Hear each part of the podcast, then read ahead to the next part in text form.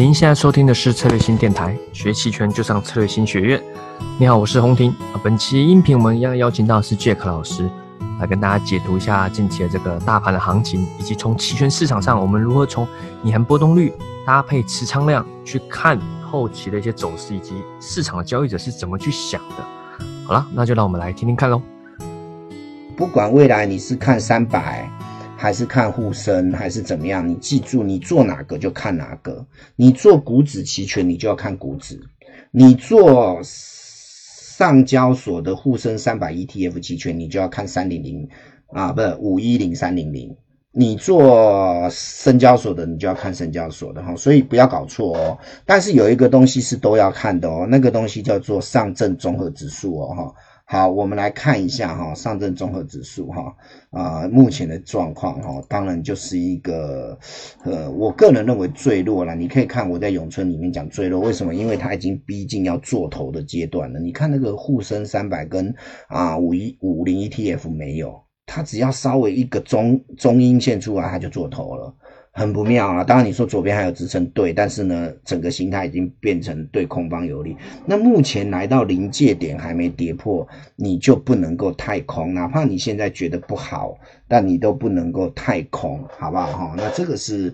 呃，上证总指哈，那它在临界点，先有这个观念就好。好，那它在临界点这件事，难道呃五零 ETF 没有吗？有，也在临界点，只是没有那么空的临界点。就算它跌破了十一月一号或者十月十一号的，它的支撑也比较近啊，但是呢，也是做个头。那它是不是也在这个重要的支撑前出现了这个这个横盘震荡？OK，那我刚刚已经说了，你横盘震荡，你都不能够去保证接下来是会跌破还是会涨破，甚至呢，你不知道哪一天才会表态，也许明天就表态，也许还要再盘整好几天，你不知道。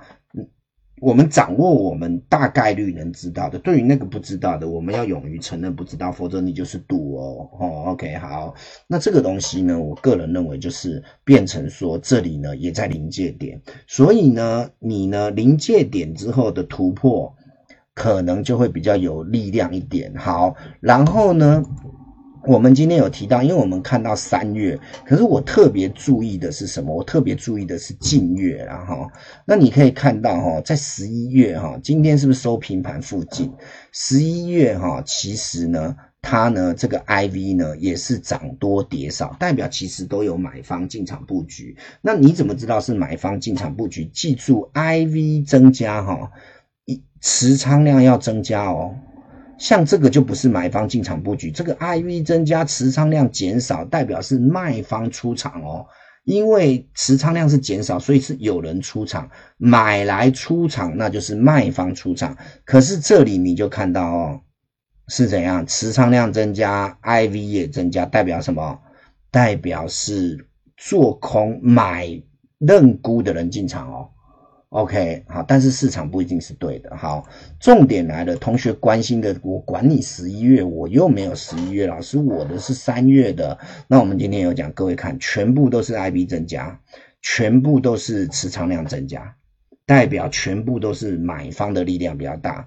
这边也是，对不对？哈，除了三点四啊，三点四的以外，三点一、三点二、三点三都是怎样？IB 增加，持仓量增加。好。那就代表怎么解读？就全市场的角度而言，有买方认购认沽虚值的都布局了。但是我还是那句话，它一定对吗？它不一定对。可是万一它这一次对了怎么办？好，综合评估之下，我不会因为他这一次可能对我就去做买方。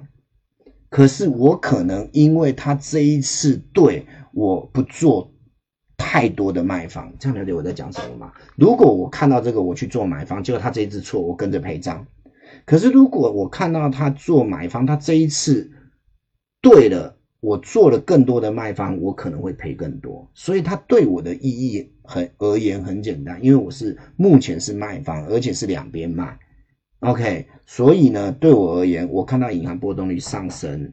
有可能它对导致市场真的变盘了，明天可能出中长阴或中长阳，有可能，那我呢就要避开奇峰，但是有可能他错，所以如果我不仅避开奇峰，我还去做买方，那他错我就跟着赔。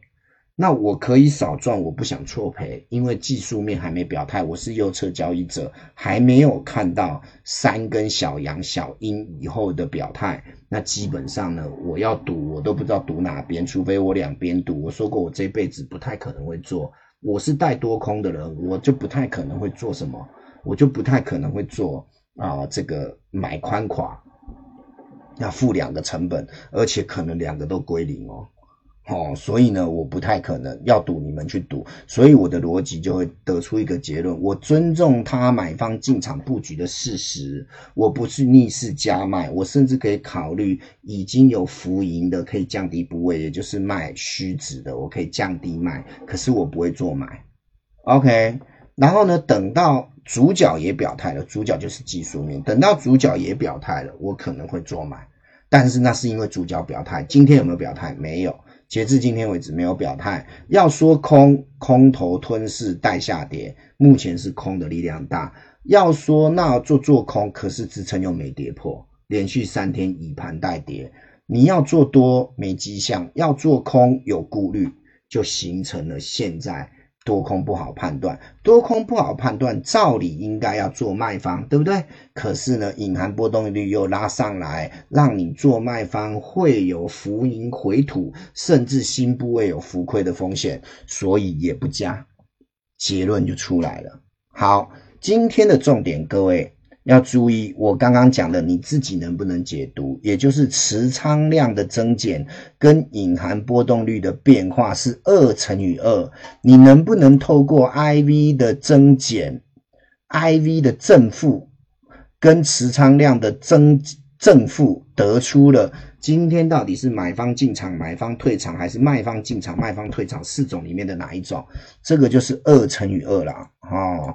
这个记住哦，你要能够判断哦，哈，OK，好，二乘以二，第一个二就是 IV 的涨跌，跟昨天比涨还跌，红色在永春里面是涨，绿色是跌。第二个二不是涨跌哦，是持仓量跟昨天比哦，不是五零 ETF 的涨跌哦。当然你要在五零 ETF 的涨跌也可以，但我们不要搞这么复杂，因为它最后可以达到二乘以二乘以二的三十二种解读，老师不想给各位这么辛苦，所以这两者不要。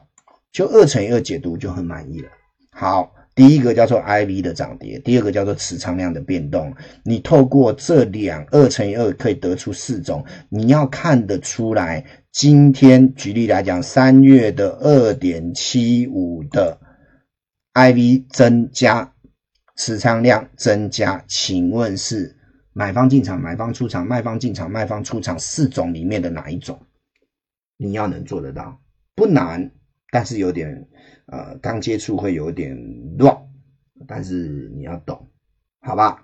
好，那慢慢来啦，好不好？哈，因为我觉得哈，期权这个东西哈，它要懂的范围比较多。你看，我们现在又把重点放在整个报价画面里面数据的解读了，而且还不是希腊字母，还不是 Greek 嘞，什么时候又跑 IV 出加持仓量很多啦。哦，很多了哈。那为什么以前不讲，现在讲？因为现在这个数字对我们实盘判断有价值，我就拿出来讲；没价值拿出来讲，只是让你消化不良。那现在登场了，变成是一个重要的参考，我就拿出来讲。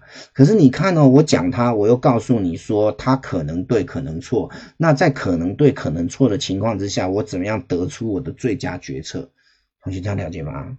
有点复杂，对不对啊？但是呢，我做了十几二十年了嘛，所以呢，你要时间消化是正常的啊。